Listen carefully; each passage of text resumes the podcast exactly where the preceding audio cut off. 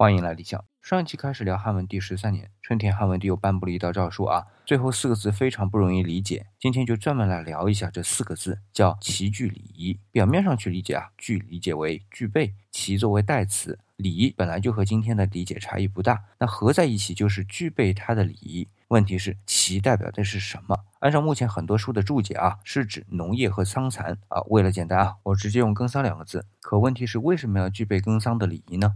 注解里就说前面其实是省略了“令”这个字啊，意思是命令去制定耕桑的礼仪，把具解释为制定啊。当然要具备先要制定，还是勉强能说得通。可是放在整句句子里完全不对呀。所以我说说我的理解啊，因为是又到了春天，还记得文帝三年的时候，汉文帝自己耕祭田，然后祭祀农业，现在再来一个春天，该轮到皇后走桑蚕这个祭祀流程了吧？所以这里我理解其只是指桑蚕，而具礼仪就是去把祭祀桑蚕的礼仪用品和流程都准备起来，因为皇后要做流程了。